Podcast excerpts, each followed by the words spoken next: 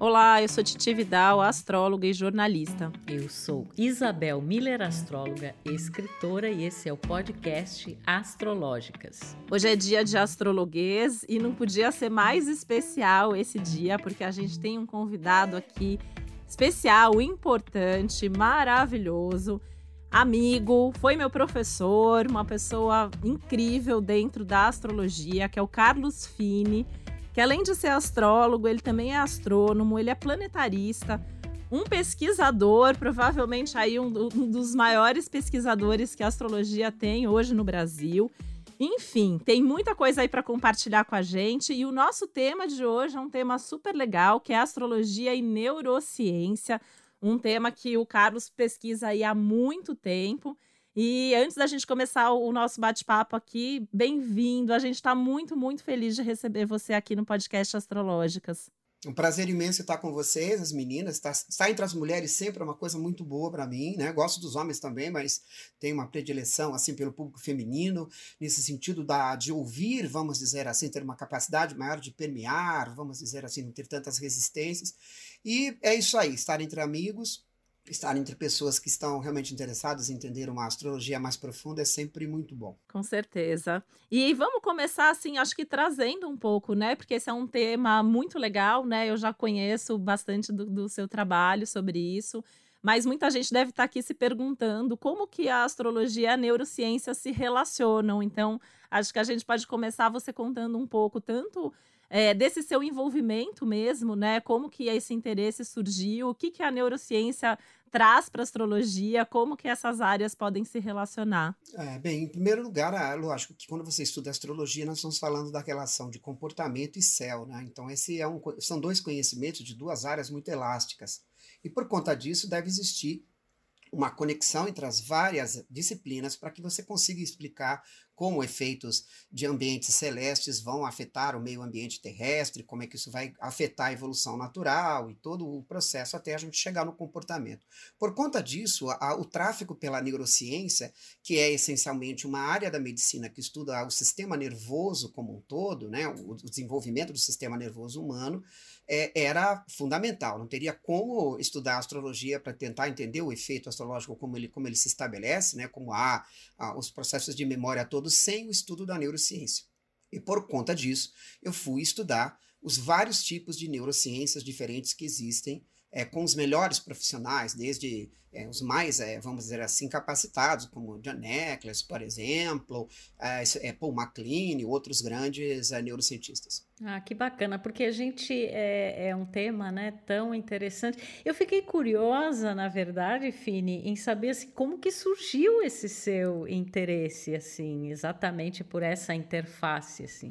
Ah, então ele surge exatamente porque você, é, essencialmente, de um lado você tem comportamento humano, né? E comportamento humano não se faz não existe comportamento humano sem a, uma interface com o sistema nervoso, quer dizer, sem os, os três cérebros é, estruturais da evolução natural, né? O, o cérebro neocortical, o paleomamífero, o cérebro límbico, o cérebro das emoções, dos sentimentos, e o cérebro funcional, o cérebro basal, o complexo R, chamado assim, né? Ou chamado de sistema nervoso central. Então, como essas partes do cérebro, vamos dizer assim, evolutivamente, afetam extremamente o comportamento, deu para entender que não daria para simplesmente escrever um mapa astrológico, o comportamento de alguém, apenas baseado no comportamento. O comportamento implica obrigatoriamente na utilização de partes do cérebro, não é? Então, o efeito, por exemplo, de uma carga emocional, né? É, por exemplo, uma pessoa muito emotiva, o mapa de uma pessoa muito emotiva, ele se dá porque o humano tem um cérebro emotivo. Ele não vai acontecer. Se você fizer um mapa de, um, de, um, de uma cobra naja, ela não vai reagir daquela maneira, porque ela não tem um chassi neuronal capaz de fazer com que ela emocionalize, com que ela se apaixone, com que ela ama, com que ela durma de conchinha. Quer dizer, esse tipo de comportamento é típico de comportamento de mamífero. Então não dava para explicar o comportamento meramente por uma relação direta entre céu e comportamento. A gente tinha que passar pelos degraus evolutivos, né, que passam pela psicanálise, que passam pela psiquiatria, que passam pela neurociência, que passam pela medicina.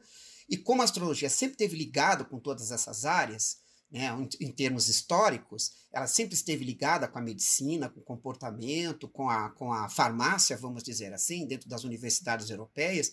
Então, o que eu fiz foi exatamente resgatar esse, essa transdisciplinaridade do pensamento astrológico. Que é maravilhoso, né? Eu, eu acho que isso descreve muito, inclusive, a astrologia que você pratica, né? Você é uma pessoa que está sempre é, buscando essas interfaces, né? Inclusive com a própria astronomia, que muita gente vê como coisas totalmente rompidas e na verdade não é, né? Existe toda uma relação aí. Eu acho muito legal porque você tem essa.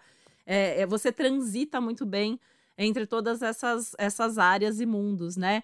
É, eu queria aproveitar, né? A gente até vai conversar um, um, pouco, não bastante, sobre essas questões, até da, do afeto, né? Da manifestação, é, do, enfim, de paixões e tudo mais. Mas eu, você tem esse trabalho que eu acho muito legal, né? Que você classifica aí de alguma forma os planetas, os signos, trazendo assim quem puxa mais para esse lado que seria mais mamífero, né, mais límbico ou o lado é, dos reptilianos. Não sei se você consegue assim trazer um pouco disso aqui para gente, porque eu acho que é algo que as pessoas adorariam ouvir, entender um pouco mais como que funciona, né? Tem os que vão gostar mais de dormir de conchinha do que os outros e isso também tem a ver com uma configuração ali dentro do próprio mapa astral. Ah, maravilha. Então é importante aí, para chegar na questão astrológica, na interface da astrologia com a neurociência, é fundamental ir por alguns caminhos. Né? A primeira delas, então, eu acho que está mais do que claro, e não é nenhuma novidade entre psicólogos, psicanalistas, mesmo os próprios psicanalistas eram médicos, e muitos neurocientistas, de que há uma relação direta entre o comportamento humano e o sistema nervoso. Não há como separar as duas coisas. Então, se é assim é, então, é evidentemente que nós estamos tendo que conviver com esse sistema nervoso. E o nosso sistema nervoso, ele tem 250 milhões de anos, não é? Ele tem 250 milhões de anos e nós evoluímos através de três espécies diferentes, que foram os répteis, do qual herdamos a coluna vertebral, por exemplo. Então, é, é, o cerebelo, a medula espinal, a ponte, o bulbo, que são partes, vamos dizer assim, do, do, chamado complexo R, R, inclusive, é R de réptil mesmo, não é? Há 250 milhões de anos. E depois desenvolvemos o paleomamífero, é? que é um cérebro emocional, que é a, a, os mamíferos que começaram a funcionar também com um cérebro reptiliano. Então, nós temos tálamo, hipotálamo, hipocampo, amígdala. Esse, essa parte do cérebro é chamada de cérebro límbico, ou cérebro emocional. É nele que desenvolvemos afetividade, troca, cumplicidade, sentir o que o outro está sentindo, uma capacidade, vamos dizer assim, de quimicamente nos sentirmos felizes ou nos sentirmos infelizes de nos ligarmos emocionalmente com as pessoas.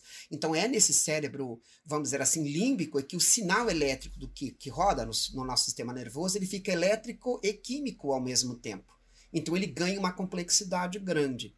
E depois, nos últimos, e esse cérebro paleomamífero, curiosamente, ele foi desenvolvido do outro lado da galáxia, né?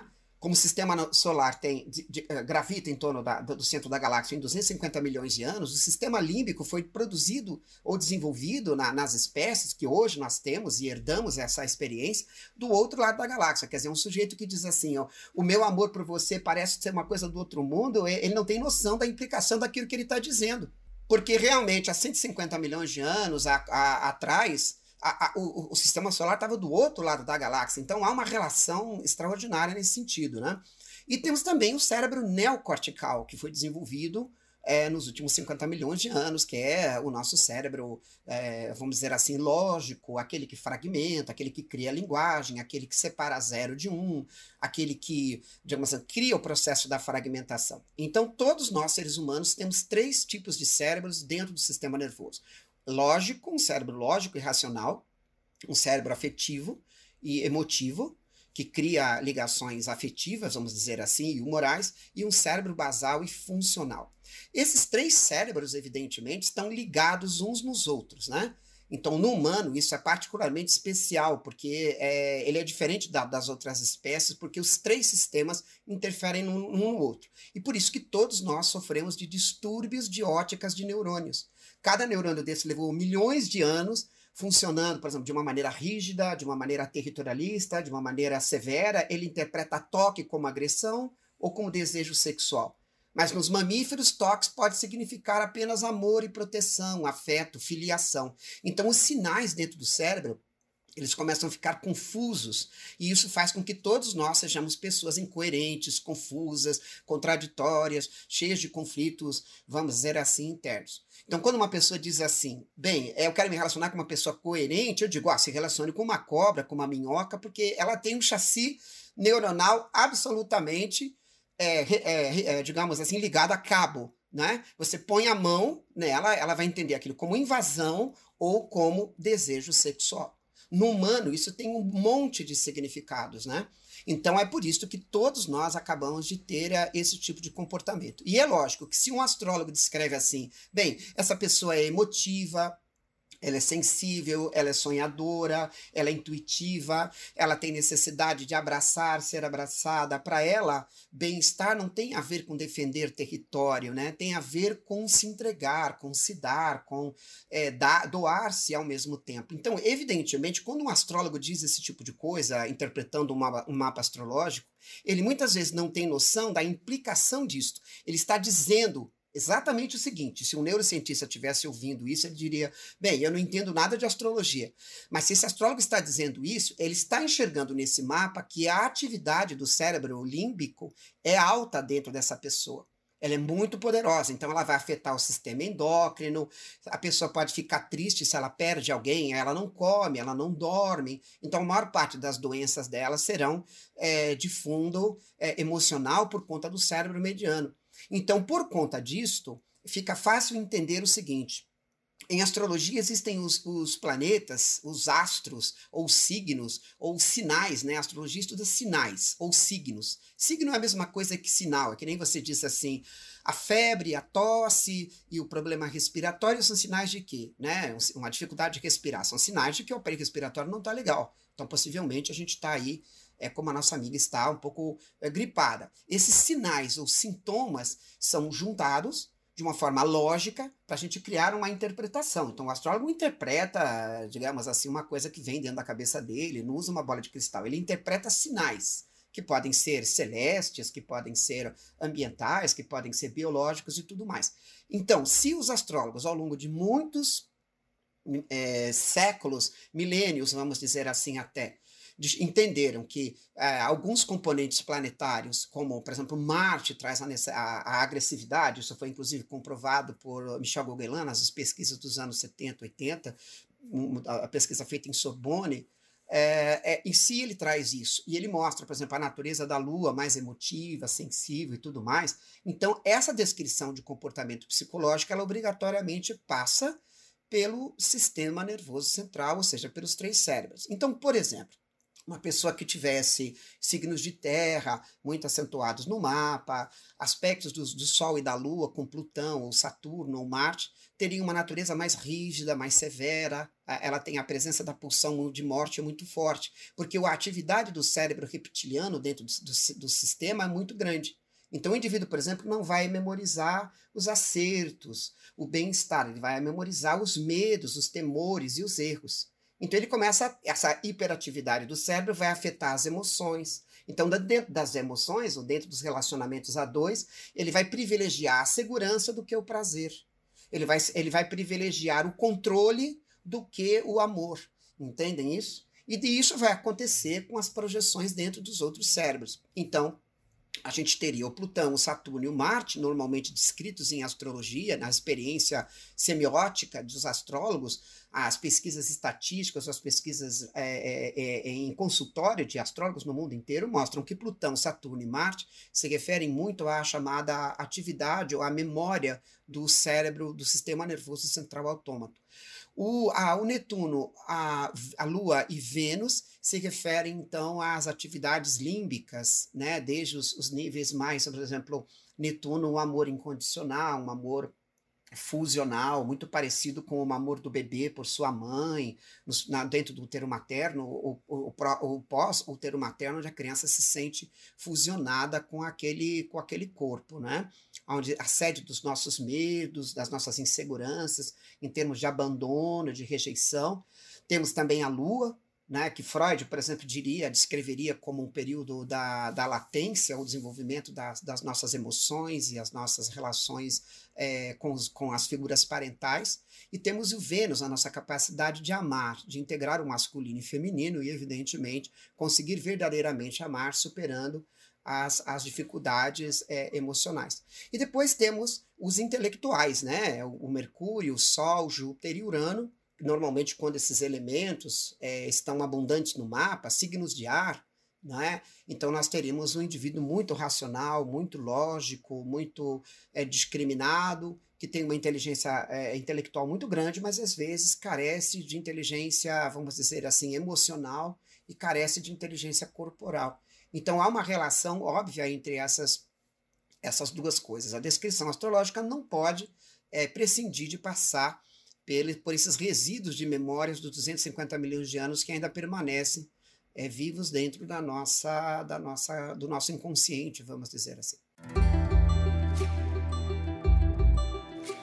Até para a gente entender a lógica disso tudo, né? E é interessante porque a gente pega alguns mapas onde existe essa tônica realmente muito forte, né? A pessoa ela é muito mais reptiliana, ela é muito mais límbica, assim, nesse sentido, mas a gente tem também os mapas onde isso se mistura muito, né? E onde muitas vezes, é, na hora de se relacionar e, e de se apaixonar e de viver um amor, a pessoa vai ser de uma dessas maneiras, enquanto que na hora de, de trabalhar ela vai ativar ele um outro lado, né? Quando a gente vê por essa visão astrológica, isso acontece. E eu acho que isso vai muito na linha, né? Isabel, a gente está sempre comentando aqui essas diferentes formas de ser e de se expressar, como muitas vezes alguma, algum comportamento é muitas vezes até entendido como falta de amor, né? Carlinhos, a gente tem assim, a gente vega às vezes alguém, por exemplo, tem ali a lua em Capricórnio, né? E aí a pessoa ela vai, vai demonstrar o afeto muito mais num sentido de é, prover, de saber que está tudo bem de formas práticas, não é uma pessoa que vai ficar abraçando, beijando publicamente, né, falando um milhão de vezes o quanto ama, é, é uma forma particular de expressão.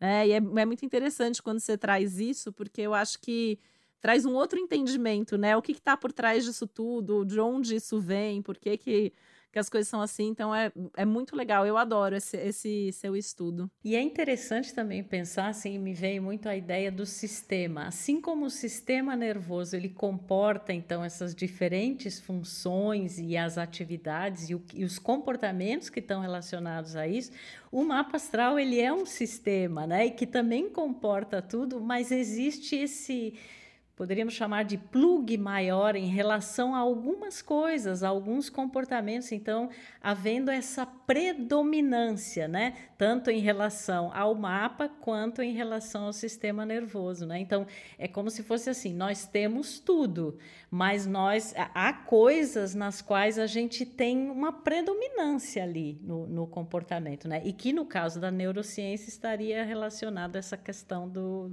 desses diferentes eh, sistemas né, dentro do sistema nervoso. É muito interessante.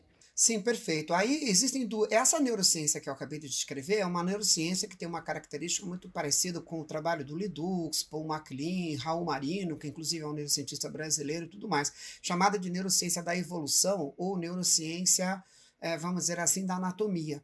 Mas existe uma outra neurociência, que é chamada da neuro, a neurociência da embriologia, que mostra como o sistema nervoso ele se desenvolve dentro do útero materno, que ele mostra isso que você está dizendo, Isabel, que é exatamente a ligação. A ligação dos três sistemas é completamente diferente entre as pessoas, porque ele se dá no momento de caos. O, o útero, quando o bebê está dentro do útero materno, naquele processo de transformação, no pós-fecundação óvulo, né, espermatozoide, durante algumas semanas, ocorre toda uma mutação no feto. E essa mutação se dá dentro de um ambiente caótico. Por isso que você não sabe se vai ser menino, menina, um, dois. O começo é muito, digamos, instável. E ele, e ele acaba gravando da mesma maneira que as nossas digitais são únicas em termos de bilhões de pessoas, só nós temos uma única digital, né, específica. Da mesma maneira, é a maneira como esses três cérebros são ligados. Eles são ligados de formas diferentes entre cada um de nós. Então, a neurociência conseguiu mostrar o quanto esse, é, é, é essa particularidade nos torna também individuais coletivos em termos de comportamentos, que temos, podemos ter comportamentos agressivos, afetivos e racionais, e haver conflitos entre essas ideias, mas todos nós temos uma certa particularidade pela maneira de como esses cérebros estão é, interligados através da chamada neurociência da embriologia, desenvolvida, por exemplo, por Gerald Eldman, que foi um, um grande catedrático dessa área. Muito legal. E quando a gente pensa tudo isso é, voltado à forma como a gente expressa as emoções, os sentimentos, até para a gente trazer assim alguns exemplos práticos aqui para quem ouve a gente que ama astrologia, entende um pouco aí é, até do próprio mapa? Bom, é, o, o, que, o que a gente pode fazer, estudando os mapas astrológicos, é, é, é, verificar, então, como disse bem a Isabel, o mapa astrológico, em essência, ele é o mapa do sistema, ele é o mapa do corpo, o mapa da termodinâmica do corpo, como o corpo eh, respira, como a pessoa come, como é que você metaboliza, como é que você dissipa, e também como o sistema nervoso funciona. E, evidentemente, o quanto isso afeta o comportamento. É óbvio que, dependendo das regiões em que esse cérebro está é, colocado, posicionado, vamos dizer assim, eh, internamente, e que os mapas astrológicos ajudam a gente a entender como eles vão se desenvolver, né, isso que realmente é uma coisa extraordinária, é, isso ajuda a gente a compreender o comportamento. Então, por exemplo, digamos que você tenha lá uma lua em escorpião, conjunção Saturno, né? Que normalmente, em termos astrológicos, a gente vê é, todos os profissionais mostrando, são pessoas muito desconfiadas, que têm dificuldade para se relacionar, para expressar aquilo que sentem, querem manter o controle o tempo inteiro dos processos, é, são pessoas que temem muito o processo da, da, da, da, da rejeição, o sentimento de, de digamos assim, que horrível que vão sentir, né? Então elas têm uma dificuldade para uma entrega. Então, temperamentos assim ficam nitidamente claros a presença do cérebro R agindo sobre o sistema límbico. Né? Então, a gente entende que, no caso, a medula espinal, a base, a parte mais basal, por exemplo, o tálamo e, e, e o hipotálamo agem sobre as estruturas do sistema límbico e, com isso, fazem com que a pessoa, por exemplo, queira controlar as emoções. Então, entre o prazer de gostar de alguém e o desejo de controlar alguém, é mais confortável a ideia de se relacionar com alguém que eu possa controlar, alguém que possa ser submisso a mim. Então, começam os jogos passionais o que os gregos chamavam de ludos, né? Uma pessoa que joga passionalmente, ela tem uma dificuldade, ela não sabe amar, porque para amar você precisa integrar os dois cérebros, né? O R e o límbico. Quando você não integra o R e o límbico, você tem atração sexual por uma pessoa e ama uma outra pessoa. E, né, que fica no papel de protetora ou daquela pessoa que você quer proteger ou que te protege. Isso acaba com os relacionamentos. Isso que você falou, eh, Fini, me fez pensar, né, no, por exemplo, num mapa astral, e me corrija se, eu não, se não for isso, mas a dissonância entre Vênus e Marte. Porque, por exemplo, assim, né, você falou, pode existir uma ternura, uma afeição, um comportamento mais amoroso, carinhoso, mas não haver atração, ou o contrário. Então, eu fiquei imaginando se isso teria correlação então com essa dissonância nos mapas. Às vezes a gente vê alguém que tem lá Vênus em quadratura com Marte, por exemplo. Sim, exatamente isso. essas, essas contradições que existem no mapa vão mostrar os desafios para o indivíduo na direção de amar. Amar seria, no caso, integrar os dois sistemas, né? O R e o límbico numa única pessoa. Você tem atração sexual por alguém que você ama afetivamente, por alguém que te traz bem-estar, por alguém que. e não por alguém eh, com o qual você, por exemplo, se sente seguro em termos emocionais. Então, se você pega, por exemplo, uma pessoa muito, muito límbica, tudo mais, ela se apaixona, ela se entrega, ela fica presa àquele estado de o outro vai me curar, o outro vai me devolver a afetividade, o prazer que eu sentia quando eu era um bebê, não é? E a, a parte desse processo, ela, ela faz com que o outro se torne um controlador das suas, da sua existência enquanto pessoa, e ela passa a se tornar refém do processo, que surge os, o chamado triângulo passional, né? Eros, o patos e o ludus, que os gregos diziam, né? O eros é o amor pelo poder procriador. Eros, em essência, é esse. É, é a nossa paixão, é o nosso, é o nosso fascínio pelo poder procriador. O corpo tem uma capacidade de procriar, gerar filhos. E esses sinais nos atraem. Em primeiro lugar, pelo corpo da mãe, é o primeiro Eros, é pelo corpo que te gerou. O segundo Eros é pelo nosso próprio corpo, quando a gente começa a desenvolver na puberdade as sensações corporais que mostram sintomas de que nós estamos já com capacidade de procriar. E o terceiro Eros é quando a gente começa a achar as outras pessoas atraentes sexualmente. Né? Normalmente, beleza, força, é, pele macia, que são sinais de capacidade procriadora, né? São sintomas, sinais, signos de que aquela pessoa é capaz de produzir um filho. Então, isso é chamado de amor erótico. Quando nós começamos a tocar essas pessoas, pelos 14, 15 anos de novo, a gente começa a segurar por mais de 30 segundos a mão de alguém. Experimentem fazer isso, que estranho que é. Experimente segurar por mais de 30 segundos a mão de alguém e ficar segurando para você ver que o corpo começa a trazer sensações de intimidade, de proximidade, de você querer ter ah, mais contato, de se aproximar. Depois eles se abraçam, depois um fica no colo do outro, como o bebê, né? Que está tentando retomar aquela condição fusional, o primeiro amor, aquele amor é, fusionado, vamos dizer assim, que tinha com a mãe. Aí vem o ato mágico, né? Que é o beijo na boca, aquele beijo de língua que a pessoa acha maravilhoso. Nossa, nunca senti isso na minha vida, que coisa extraordinária. Claro que você sentiu, é que você não lembra, né? Porque você já chupou alguém antes e você está voltando a chupar de novo. Só que o corpo, ele não sabe quantos anos você tem. Ele não sabe se você tem dois anos se você tem 14 e 15. Então, quando você começa a fazer isso, você começa a mobilizar emoções de fusionalidade. E nós começamos a ficar encantados, não com o prazer do corpo, mas com a carga emocional que aquele corpo está trazendo. Proteção, amparo, proteção e tudo mais. E a gente começa a resgatar o toque físico. E aí começamos a procurar nas partes do corpo da outra pessoa todas as partes que estavam relacionadas com a nossa origem, né? Os seios que você mamava, os genitais, que, gente, que, é os lugares da onde a gente veio. Então, o, aquela, aquela barriguinha tanquinho, aquele umbiguinho que as pessoas chamam de sexy, né? Que é o lugar onde você estava, efetivamente, dentro do corpo da mãe, né? Então, de certa maneira, a, a, a relação sexual é em si o revival de, uma, uma, de um desejo de voltar para casa em termos estruturais. É assim que a psicanálise diz. E é nesse processo, muitas vezes, que a gente se apaixona. A paixão, a palavra paixão vem de patos, do grego, que quer dizer um estado de é, submissão, um estado de é, fusão, um estado de cegueira diante do objeto que temos na nossa frente. Tivemos naquele objeto a capacidade de nos fazer felizes. É por isso que a gente só pensa naquilo 24 horas por dia. É normal, é que nem a criança e o bebê. A, a mãe é tudo para aquele bebê. Né? A mãe proporciona o bem-estar físico, o bem-estar psicológico, emocional e tudo mais. Né? Quando usamos uma carga límbica. Então, se você pegar uma, lua, uma pessoa que tem a lua em peixes, conjunção com Vênus, por exemplo, ela vai ter muito essa carga, esse desejo de, de fusionalidade, de passionalidade, de se entregar, de curar alguém para poder merecer. Ela revive as experiências da infância. O que, que ela fez, afinal de contas, para aquela mãe abandoná-la? Vai dormir no seu quarto, se limpe sozinha, sai de cima de mim, você é até enorme. O que, que eu fiz? Eu devo ter feito alguma coisa, eu sou culpada desse, dessa rejeição. Então ela começa a procurar cafajestes, né?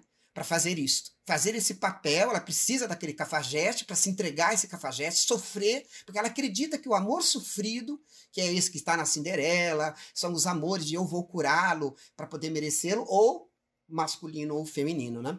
E do outro lado, está o cafajeste, né? Ou a mulher fálica, né? Aquela mulher que nunca consegue amar e que nunca também vai se apaixonar.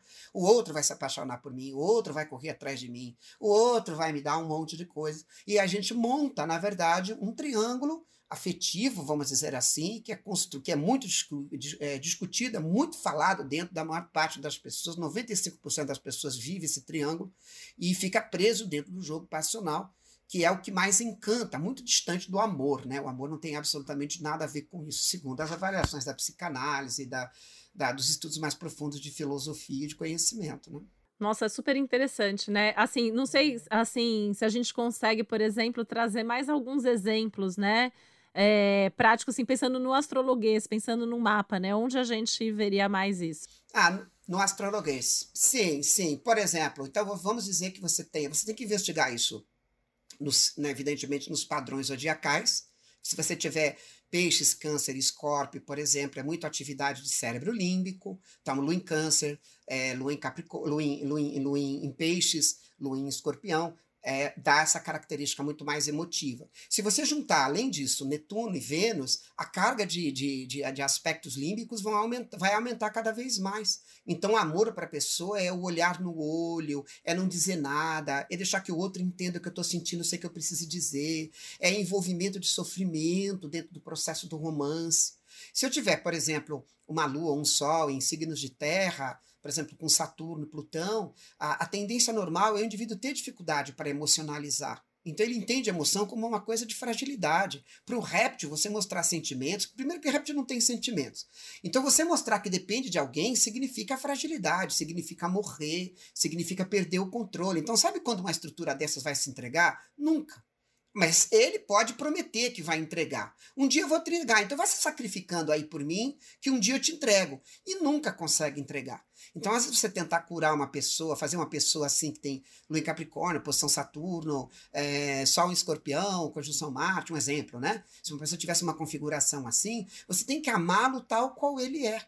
Ele vai, ter, ele vai ter em alguns momentos, quando ele passar por alguns trânsitos ou progressões, alguns momentos ele vai ficar um pouco mais afetivo, um pouco mais límbico, ele vai ter uma capacidade um pouco maior de cumplicidade, mas a maior parte das vezes ele vai ser possessivo, a tendência dele é ser passional, a tendência dele é a questão prática, pragmática, entendem? Então a gente diz assim, a, é, a, a nossa capacidade de amar tem que, tem que levar em conta a envergadura do outro não é? E isso a gente descobre ou num processo analítico, profundamente, ou em estudos de neurociência, ou através de um estudo de um mapa astrológico, né? A capacidade que o outro tem de amar, como você disse bem. A capacidade que ele tem de amar é simplesmente dizer: Eu estou preocupado com você, te dei de presente um plano de saúde, entendeu? Coisas desse tipo. E isso pode ser a maior prova de amor que aquela pessoa pode dar, né? A gente tem até alguns episódios aqui específicos sobre relacionamento, e é interessante olhar agora sobre essa ótica, né? Porque é isso, às vezes quando a gente junta, o, o, as pessoas são inevitavelmente diferentes. Então, muitas vezes a gente vai ter um que é altamente límbico, outro, outro que é altamente reptiliano, e aí vai, eles vão viver em crise, porque um vai ficar tentando mudar o outro, e a gente astrologicamente sabe que a gente não muda ninguém. E quando a gente vai para esse lado da neurociência, a gente tem certeza que a gente não muda ninguém, porque a pessoa tem aquela composição, né? E acho que daí que vem muitas das questões que a gente acaba tendo na nossa vida adulta, principalmente aí envolvendo principalmente os relacionamentos. E eu estava pensando, Fini, você relatou, em algum momento você falou de trânsitos e progressões, era justamente o que eu estava matutando aqui, pensando assim, há momentos em que há condições de modificar algumas é, tendências principais, né? Mas embora assim, aquilo ali, se a, se a pessoa é predominantemente límbica, mesmo que ela passe por um período aí em que chega Urano, ela fica mais é, racional, enfim.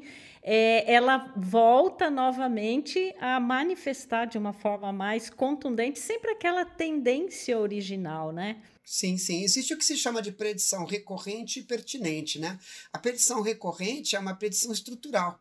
Quer dizer, uma gaivota, ela, ela, ela tem um conjunto de predições que acontecem na vida dela todos os anos, todos os dias, não é? Ela vai voar, ela vai morar perto do mar, ela vai comer peixe, ela vai ter pena, ela vai ter bico. Não, não adianta, ela pode passar pelo dia que for, pela experiência que for, ela não vai se transformar, por exemplo, num, num porco espinho, certo? Então é isso que a gente chama de, de predição é, recorrente. A predição recorrente é, é, é, é, ela vem do mapa natal, que é isso que você está falando, aquela característica. Os trânsitos ou direções, elas podem fazer você é, se movimentar como um João Bobo. Você dá um tapa nele assim, ele balança. Ele balança um pouco para a esquerda, à direita, e você experiencia algumas, algumas, é, alguns espectros que estão um pouco fora da, da, da, sua naturalidade. Então é interessante porque aquilo enriquece, de certa maneira, a estrutura, mas a estrutura como, como um todo vai continuar sendo aquela ali. E é isso mesmo que você está dizendo. É bem interessante. E o que não é da nossa natureza, a gente não vai deixar de ser, né? A gente vai experienciar naquele momento. E muitas dessas situações são aqueles momentos que depois que passa, a gente fala, mas como que eu fiz isso? Por que, que eu fiz aquilo? Não me reconheço naquele momento de vida, né? Que a gente ouve isso muito nos atendimentos astrológicos. A gente que acompanha algumas pessoas aqui há muitos anos, né? A gente vê que naquele momento a pessoa está mais sensível realmente e depois ela volta para aquela estrutura mais rígida ou vice-versa. É, e, é, e é muito interessante a gente conhecer, né? A gente saber identificar tudo isso, né? A gente queria até ouvir de você pensando na, nessa relação, pensando na astrologia propriamente dita, né? É, a gente está sempre falando isso aqui, mas a gente queria que você trouxesse, né, daí da sua visão, a importância que tem a gente identificar esses padrões e, e, e, como que isso pode, de alguma maneira, mudar a nossa vida quando a gente toma consciência de que a gente é de uma determinada maneira. É, é sem dúvida. A neurociência, ela, ela explica uma coisa muito interessante para nós. Ela diz que tudo aquilo que chega no nosso, na nossa consciência, tudo aquilo que vem na nossa, que chama a nossa atenção em termos de consciência, ela possui um pré-cálculo é como um sinal elétrico, sabe um, um, um fliperama? Aqueles fliperamas antigos que tinha uma bolinha, que você joga a bolinha, ele fica batendo em milhares de lugares, assim, até cair. Uma hora ele, ela cai, né? Invariavelmente. É, e, e, sabe esse movimento? Então, quando ela atravessa e cai ali, é, ela chegaria, por exemplo, na zona de consciência. Mas antes de chegar na zona de consciência, ela passou por todo um tráfico dentro do sistema nervoso, por esses três cérebros. Entende? Então, esse tipo de coisa acontece. E aí, o, o que, que acaba ocorrendo? Quando ela chega na nossa zona de consciência, nós temos que saber de onde essa voz está vindo da onde ela está vindo, por que, que ela vem, por que, que ela fica dizendo toda hora, repetindo aquilo para nós. Então você tem, por exemplo, uma criança que tem a Lua em Capricórnio com São Saturno, ou um cliente que tem a Lua em Capricórnio com São Saturno, ou Lua em Capricórnio com São Plutão, ou Lua em Virgo conjunção Plutão, por exemplo, ele tem uma, uma a dificuldade enorme de memorizar os acertos. Ele memoriza muitos erros. Então, de 10 coisas que ele faz, nove certas, maravilhosas, ele não lembra mas ele lembra daquele erro que ele cometeu. Por quê? Porque o sistema nervoso central autômato ele não está preocupado com os, os acertos. Coração bateu, oh, que legal, vamos comemorar. O coração bateu perfeitamente sem um erro.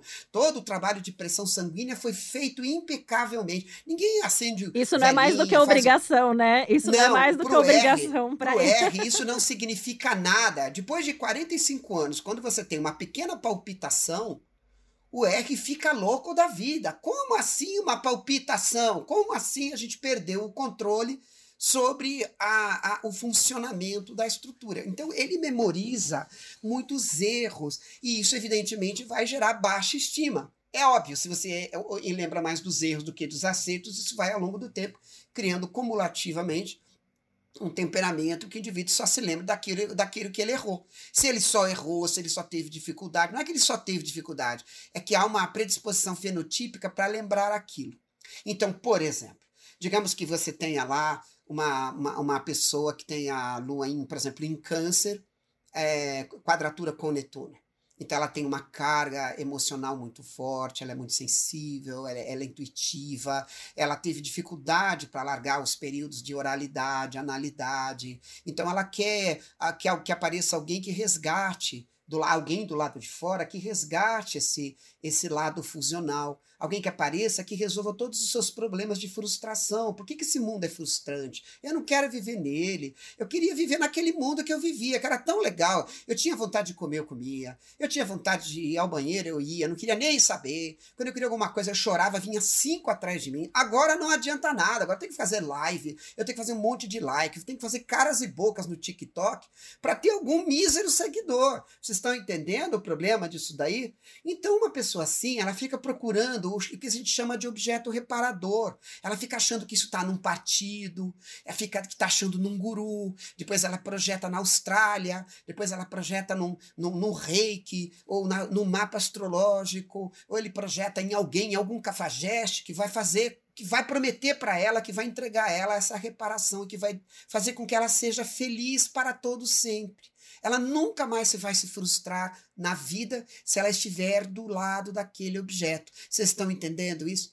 Então, uma pessoa assim vai ter muitas dificuldades para, evidentemente, se relacionar. E isso que a Isabel está dizendo, por exemplo, é, no caso, é, nesse sentido, se ela não souber, evidentemente, o que está acontecendo com ela. Se ela souber, ela já sabe que isso. Então, uma vez eu me lembro de uma cliente com um mapa muito parecido assim, só em peixes, conjunção com Vênus, ela dizia assim: é muito interessante isso que você está me dizendo. Eu estou com 40 e poucos anos e agora que eu me toquei, que eu sou capaz de amar a pessoa que eu quero. Mas na verdade não é que eu sou capaz de amar, é que eu entro numas. Se eu começar a fantasiar, eu penso o dia inteiro naquela pessoa. Então não tem nada a ver com o outro. É isso que você está me dizendo? Eu falei, agora que você descobriu isso. Ela falou, então tá 99% dentro da minha cabeça, é isso? Eu falei, agora que você compreendeu que no fundo você nunca amou ninguém. Porque amar significa o quê? Aceitar os limites do outro. Aceitar o que o outro pode oferecer. O que um crocodilo pode te oferecer? O que um crocodilo tem para oferecer. Não é isso? ele vai entender duas coisas se você botar a mão nele: que você está invadindo o território ou que você quer sexo. Entende isso? Por isso que tem umas mulheres que dizem: não, eu gosto de homem com pegada forte. Se o cara não tiver uma pegada forte, não rola. Ah, porque eu fico me defendendo o tempo inteiro. O cara tem que, tem que ter aquela coisa. Se ele ficar muito amoroso, afetivo, não rola, não é assim? Por causa das ações, da maneira de como o cérebro funciona. Então, se as pessoas se entendessem melhor nesse sentido, seria bárbaro.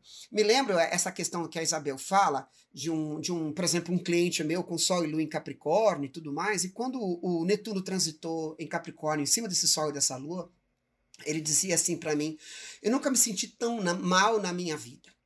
Eu tenho uma sensação assim de incerteza, de que eu não sei bem se eu quero e não quero as coisas.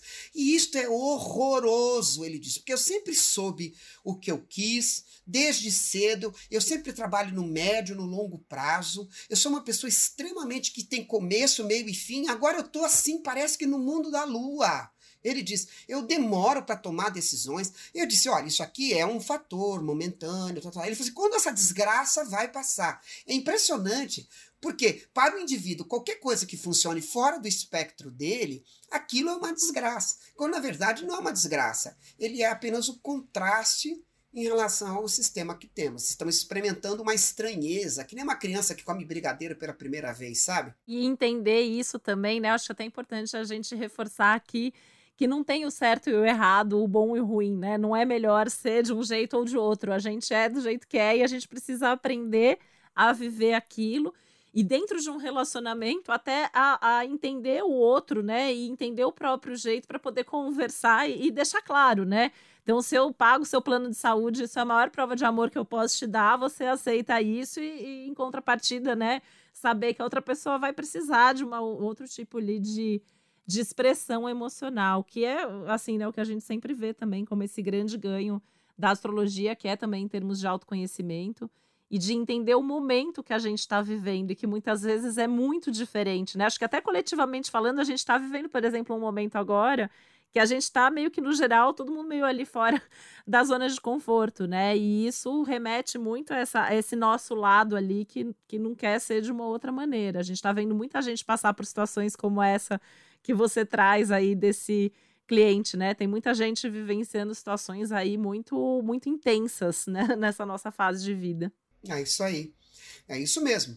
Tem acontecido bastante isso. E, e quanto mais você conhece isso, a gente passa a amar verdadeiramente. Amar verdadeiramente é aceitar o amor possível, não é? Então, se você é uma gaivota, uma gaivota tem uma capacidade de amar, né? Se ela tenta se relacionar com uma tainha que mora no oceano, e elas se beijam ali na crista da onda e tudo mais, e se encontram eventualmente.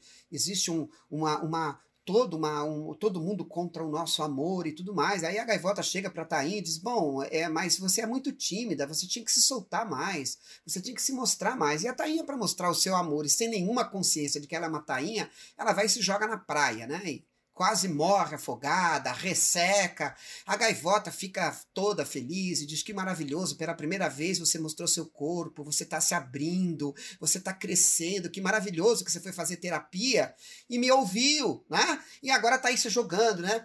Aí a tainha volta, aí a gaivota vê progressos na relação, aí a gaivota diz: Olha, mesmo assim eu estou muito infeliz, quer saber? Eu acho que se você quiser mesmo me assumir, se você me amar mesmo, você sai da, da, da, do armário e vem morar no céu. Vamos desenvolver asas, vamos voar juntos e vamos ter uma vida. E por mais que a Tainha tente fazer isso, o amor dela não possui estrutura psíquica e física para tal envergadura. Não é da envergadura dela amar a gaivota, ela não consegue nem que ela quisesse. Então, no caso, o que está acontecendo é a falta de amor, que está ocorrendo aí. O que, que é exatamente falta de amor? É uma profunda capacidade, é, digamos assim, nesse caso, é, de uma ausência de capacidade de entender quem é o outro e o que o outro pode dar. Então, o amor maduro, o amor cortês, o amor é, lacaniano, freudiano, mais adulto, ele, ele não quer que o outro mude, ele não quer que o outro se torne o objeto reparador que eu preciso. Você passa a aceitar o amor possível que o outro pode te dar, cada vez mais compreendendo aquilo. Se você não quiser, então você abraça, se despeça, chore mas entenda que se você quiser mais do que aquilo, aquele indivíduo não pode muitas vezes dar, né? Eu costumo dizer que, por exemplo, quando você está integrado, eu no meu caso estou integrado desses dois lados há muitos anos, eu digo que se uma mulher por exemplo, ela souber fazer um docinho para comer junto e não for chata, já tá maravilhoso, sabe? Maravilhoso. É um princípio extraordinário para ambos começarem a se ouvir, né? E um começar a amar o outro e aceitar as diferenças, os limites, sem começar a querer que o outro seja daquele jeito. Ah, ela é completamente diferente. Sim, ela é maravilhosamente diferente. Ela me incomoda muito. E você não se sente mal de forma nenhuma, porque a minha natureza não é régua para os relacionamentos a dois. Como disse muito bem você, Titi, é, não existe regra, signo melhor, signo pior, pessoas melhores, pessoas piores. O que existe são espectros. Né? Espectros que nem um teclado de piano, assim, graves, agudos e médios. Né? Algumas notas vão combinar melhor, outras não. É só isso. Seja fusional, seja funcional, seja sexual, seja do jeito que for, tem espaço para todos os comportamentos e manifestações, né? A gente até saindo um pouco do relacionamento e voltando para dentro de si mesmo, né? É, entender essas nossas diversas partes também ajuda a integrar como isso que você falou que você está integrado nesse momento, né? Eu, eu considero que eu também tenho hoje em dia essas partes todas bem integradas dentro de mim, porque a nossa natureza é assim, né? Às vezes a gente tem um Vênus que é mais límbico, a gente tem um Marte que é mais reptiliano e a gente quer a gente, a gente quer se mudar muitas vezes, né? A gente quer que a gente seja daquele jeito e, e tenha aquele comportamento em todas as áreas da nossa vida, em todos os nossos assuntos. Só que essa, essa complexidade ela já começa dentro de nós mesmos. Por isso que quando chega no relacionamento também muitas vezes isso vai ser muito complicado, né? Muitas vezes a gente, muitas vezes não, acho que quase sempre, né? A gente vai querer se relacionar sem ter resolvido muito bem é, tudo isso dentro da gente. É, sem dúvida. É, é, exatamente isso, Titi. A, a, é, a primeiro precisamos é, é, não harmonizar, porque não há como harmonizar a estrutura interna, né? É totalmente idealista imaginar que a gente vai harmonizar essas vozes. A ideia não é nem harmonizar, é se relacionar com isso. É se relacionar com as contradições, porque muitas vezes essas contradições internas nos levam. Né? Você, por exemplo, sente atração física por uma pessoa, mas é, ama uma outra pessoa, gosta em termos afetivos, se sente afetivamente amado por uma pessoa e vice-versa, mas acha ela burrinha, né? Então você acha interessante uma mulher intelectualmente. Então essas, essas, vamos dizer assim, essas contradições internas mostram que não existe é, ninguém absolutamente 100% perfeito, 100% coerente. Isso faz parte de uma quimera. E quando desistimos desse processo, damos um, um passo interessante na direção uh, do saber amar. Né? Saber amar é ouvir o outro, entender que as diferenças fazem parte, é, digamos, natural da vida, aprender com os outros espectros e tudo mais, sabermos se estamos nos relacionando com emoções e memórias e traumas, ou saber se estamos nos relacionando com o amor, a cumplicidade, a confiança, a transparência, a honestidade, a espiritualidade. Você diz: olha, eu sou dessa maneira, é o que eu posso te dar. O que eu puder te dar é você inteiro e fiel a, a, esse propósito, né? Então, quando você desenvolve esse tipo de, de, de relacionamento, por exemplo, mais adulto com alguém, ah, muitas vezes você não tem nem eros naquele primeiro momento. E depois de um certo tempo, você, na hora de se despedir, você abraça assim, fala, não sei, você me faz tão bem, mas tão bem enquanto ser humano, assim, eu admiro você de uma forma tão extraordinária que não sei nem como dizer mais o quanto eu, eu gosto de você. E é aí que o Eros aparece. Então, quando o Eros aparece no seio desse dessa troca, dessa admiração, dessa confiança, dessa cumplicidade, de às vezes conversar com alguém coisas que você não conversa com seu com seu analista, que você não conta nem para o padre da com o qual você se confessa, né? Mas você troca com aquela pessoa, essa confiança, vamos dizer assim, ela é em essência é fruto desse desse sentimento profundo de admiração e de amor e tudo mais. Então, quando ele se manifesta e o Eros nasce, surge, emerge, ou, a atração física emerge no meio disso, então ele, ele é, aí é o amor, né? aí ele é integrado. Por isso que é perigoso começar amando pelo corpo, né? Começar amando pelo corpo, ele pode é, o cérebro lá dentro confundir a, a, um pouco as bolas e fazer você é, se apaixonar, né? Por isso que é, é, Barthes e Lacan disse que a paixão é a antípoda do amor, ao contrário, a paixão não é a primeira fase do amor, né? A paixão é a negação do amor. Porque no processo passional nós nos cegamos, né? Fica Chico Buarque, te dei meus olhos para tomares conta. Já viu isso aí? Diz-me com que olhos hei de partir. Isso é o próprio apaixonado, né? Ele se cega para poder é, é, imaginar que o que está do lado de fora é aquilo que vai curá-lo do mundo frustrante, desse mundo que não, não nos obedece, né? Literalmente. É, nossa, a gente tem papo eternamente, né? É, a gente tem tempo também. Então, assim, tem alguma coisa que você acha que é muito importante, que a gente não falou, que a gente não te perguntou, que você queria ter contado e não contou? Ah, sim. Eu, eu acho que uma das coisas que, que, eu, que, eu, que eu aprendi é, extraordinariamente dentro da, da neurociência são também outros aspectos da neurociência que são importantes.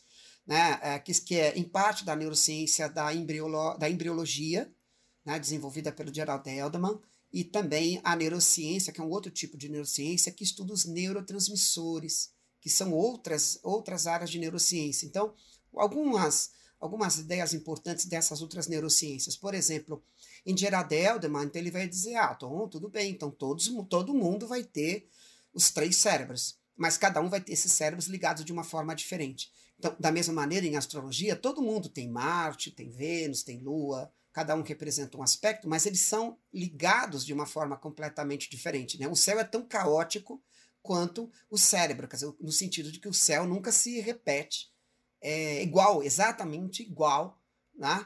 É, em termos é, de movimento cinemático. Então, esse é um primeiro ponto interessante. E o que o Elderman traz enquanto, é, enquanto valor extraordinário é que ele diz que o momento do nascimento acaba marcando a consolidação, o momento do nascimento e, os, e aqueles primeiros, aquelas primeiras semanas e tudo, ma, acabam marcando a consolidação de determinadas trilhas pelos quais os três cérebros vão se relacionar, e ele começa a criar a morte de determinadas trilhas Entendem isso? E com isso, ele vai reforçar determinados caminhos de comportamento que vão funcionar eletronicamente melhor do que pelos caminhos anteriores. É a mesma coisa que dizer assim: nós vamos para Porto Alegre de bicicleta, de bike, saindo de São Paulo. Imagina, vamos pegar morro, vamos pegar um monte de coisa, vamos pelos caminhos mais estranhos. Pode levar uma semana, um mês para você chegar em Porto Alegre de bicicleta.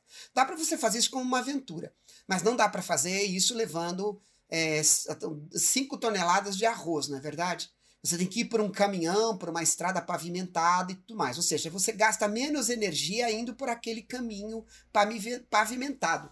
Então, essa neurociência explica que esses caminhos neuronais são reforçados na hora do nascimento, no, no, no momento do nascimento e nos, nos momentos que é, é, é sucedem ao nascimento o que eles chamam de repertório secundário. Então, as chamadas bainhas de melina são mais reforçadas dentro desses modelos. Então, disse que, de certa maneira, o cérebro quer ir por aquele caminho e fica te entregando respostas toda hora através de um padrão por conta dessa fixação. E em termos astrológicos, a gente sabe que o mapa astrológico é levantado para o momento do nascimento. Então, em outras palavras, quando um astrólogo levanta um mapa para o momento do nascimento, ele está fazendo um mapa do repertório secundário de Gerard Edelman na neurociência. O astrólogo não, se, não, não sabe que ele está fazendo isso e que aquilo tem uma implicação, né? Tem uma implicação de fixação. O Elderman diz que esses momentos acabam se tornando eletronicamente mais privilegiados do que o repertório terciário, que vai acontecer muito tempo depois, que vai se adaptar a este repertório secundário. Então, isso eu acho um, uma coisa extraordinária. Por isso que o mapa astral a gente sempre fala, né? Nada substitui o mapa e qualquer previsão e qualquer outra coisa que aconteça sempre vai ter que ser lida em conjunta com esse mapa, né? E esse desenvolvimento dos primeiros dias que a gente vê depois nas técnicas de progressões secundárias, por exemplo, que são as, as previsões mais precisas e que vão dando esse nosso caminho, essa nossa jornada de vida, né? Exato, exato. Quer dizer, eu fui encontrar uma explicação óbvia do porquê que o mapa astrológico funciona, não é? Qual é o elemento fixador estudando neurociência. Então, é, eu trabalho dentro de um modelo não de simpatia, de, de achismo, isso tem a ver com aquilo, porque a astrologia sempre diz. Mas eu vou no caminho do, do pensamento científico moderno, né? Então, tem, a, digamos, o empirismo. É necessário que você pesquise, que você verifique e que você tenha um modelo para explicar. E que você exponha esse modelo às outras áreas de conhecimento, no sentido crítico, para ver se nós não estamos é, negando né, a, a, o conhecimento das outras áreas. Então, às vezes, o astrólogo faz umas analogias meia, meia equivocadas, né, ele cola palavras e acha que isso é analogia. Então, ele diz assim: ah, se você tiver Júpiter em conjunção com Saturno, se Júpiter é o fígado e Saturno é pedra, você vai ter pedra no fígado. Mas pedra no fígado não é uma coisa que a medicina encontra. Vocês estão entendendo o que eu estou falando para vocês?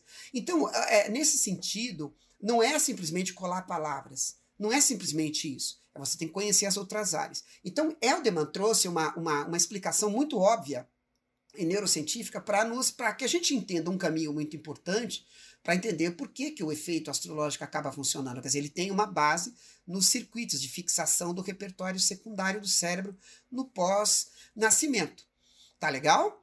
Que era, aliás, um hábito dos caldeus. Né? Os caldeus tinham essa mania, no século V a.C., os primeiros mapas astrológicos que a gente tem notícias são do século V a.C., feitos em cuneiformes, é, de mapas astrológicos de é, individuais, que eu quero dizer, né? É, em, em recém-nascidos porque para eles o momento do nascimento era extremamente é, influenciador no destino futuro da criança. Algumas dessas técnicas usavam o céu como referência, por isso que isso foi levado para a Grécia.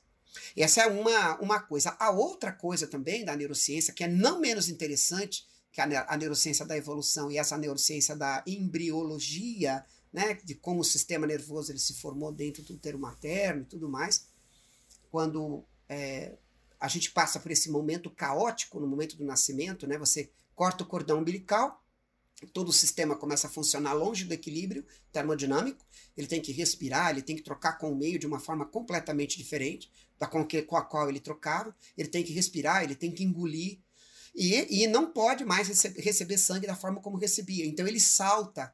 Quando há um processo de salto e caoticidade, sabemos que todo processo de caos é altamente fixador toda e qualquer dinâmica caótica, ela empurra todo o sistema futuro a partir dessas condições originais. Já está aí o Big Bang. Por que todo mundo está tentando estudar o que aconteceu na origem do universo? Porque o que aconteceu na origem do universo define a trajetória futura do universo. Estudar a origem para entender o futuro é, faz parte da, da, do processo. Né? O problema dos três corpos em Newton, de gravitação, está relacionado com a questão é, da origem.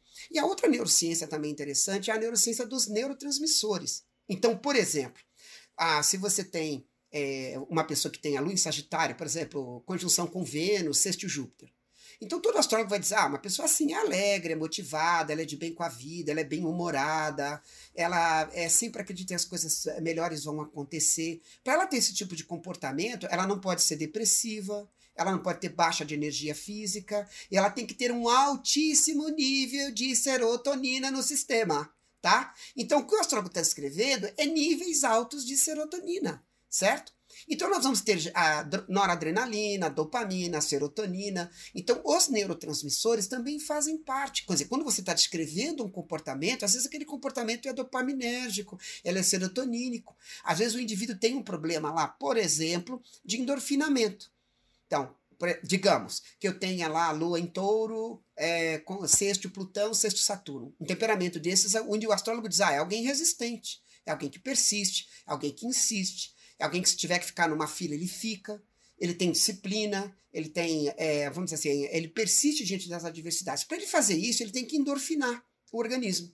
E tem, então, evidentemente, uma ação dos, das endorfinas dentro do sistema nervoso. Pessoas que não têm endorfinamento ficam com humor irritadíssimo. Então, um exemplo, Marte em Ares, oposição com Urano. Qualquer astrólogo diz, diz assim, olha, esse cara é irritado, é nervoso, é agressivo, ele não tem paciência, tolerância zero. Isso significa um baixo nível de endorfinamento dentro do sistema nervoso. É, então é bem, é bem legal, né? A gente saber que assim tem muitas, muitas coisas por trás disso e a astrologia ela é uma das muitas formas da gente ver e traduzir quem somos e o que estamos fazendo em cada momento da nossa vida, né? Sim. E quem quer saber mais, Carlinhos, sobre o seu trabalho, sobre as suas pesquisas, como que as, as pessoas que estão aqui nos ouvindo te encontram? Pode se comunicar através do WhatsApp, pelo telefone de Curitiba, 419 9930 2437, ou também pelo canal do Instagram Hermes Corp, com H no começo, então, Hermes, C-O-R-P, ponto, Brasil. Inclusive, você dá cursos, né? Então, fica também a dica, assim, para quem está ouvindo a gente, né? Eu tive essa alegria de já ter sido sua aluna por muitos anos. É, e você sabe, né, o quanto que eu te admiro, o quanto que é, isso foi importante, né, na minha formação e tudo mais. Então, Nossa, a gente só tem a agradecer a sua presença aqui, não tem nem nem falar. Assim, a gente está muito feliz de receber você aqui. Eu tenho certeza que esse episódio vai ser ouvido e ouvido de novo e ouvido muitas vezes para que as pessoas possam assimilar tanto conteúdo, tanta coisa tão importante e profunda que você trouxe para a gente. É, então, super obrigada. Foi bom demais falar com você aqui. Muita informação, né? Muita conexão, né? Muita, muita coisa que muita gente não sabe, né? E sequer supõe que haja uma relação, né? Entre esses temas. Então, super fascinante, Fini. Olha, muito obrigada mesmo por ter aceito o nosso convite, por trazer toda a sua sabedoria aí, seus estudos, pesquisa, trabalho e espero que possamos conversar novamente, porque com certeza assunto não falta. Se deixasse aqui, nós ficaríamos horas e horas conversando sobre esses temas tão incríveis e fascinantes. A gente vai chamar você de novo. Eu vou aceitar com a felicidade. É, Para mim, é, é, muito orgulho de ver uma das minhas alunas, uma das minhas mais brilhantes alunas, a Titi Vidal, é, junto com você também, Bel, é, fazendo esse programa, que eu acho que é muito importante. Né? Muita gente tem, é, assim, é, às vezes uma visão elitista, né, de que a gente deve falar é, só de astrologia para gente que entende de uma forma técnica. Eu acho absolutamente incrível vocês estarem realmente falando para pessoas que não conhecem nada, nunca ouviram falar, e estarem fazendo esse trabalho absolutamente sensacional. Vida longa e próspera a esse programa. E contem comigo para estar tá falando sobre esses temas e as recorrências deles, né? As, os desdobramentos dele que vão para dentro do âmbito profissional, que vão para dentro do âmbito relacional e tudo mais. Então eu que agradeço a oportunidade. Muito legal, obrigada de coração, obrigada a todo mundo que está sempre ouvindo a gente. Lembrando que o podcast Astrológicas a gente tem aqui como lema justamente levar a astrologia para todos, levar a astrologia com toda essa profundidade e complexidade mas sempre de uma maneira leve, acessível, para que as pessoas possam também se beneficiar como a gente se beneficia com, da astrologia diariamente, né? E compartilhar aí todo o nosso conhecimento. E quem está chegando agora por aqui, lembrar que a gente tem todos os domingos o Céu da Semana, onde a gente traduz o céu de cada momento. E a gente já tem muitos outros episódios astrologuês com vários temas aí, muitas das coisas que a gente citou aqui, né? O que é Vênus, o que é Lua, o que é Saturno, momentos específicos, progressões, mapas de relacionamento e muito mais.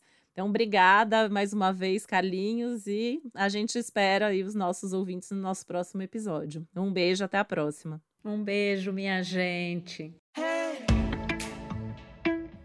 Podcast Astrológicas é uma realização Globoplay e G-Show. Produção Yoyo Trex. Apresentação e roteiro Isabel Miller e Titi Vidal. Criação e produção executiva Josiane Siqueira. Produção Karine Colpo e Léo Hafner. Edição Juliana Cavalcante. Trilha sonora de Bian, Duda Suliano e Hugot.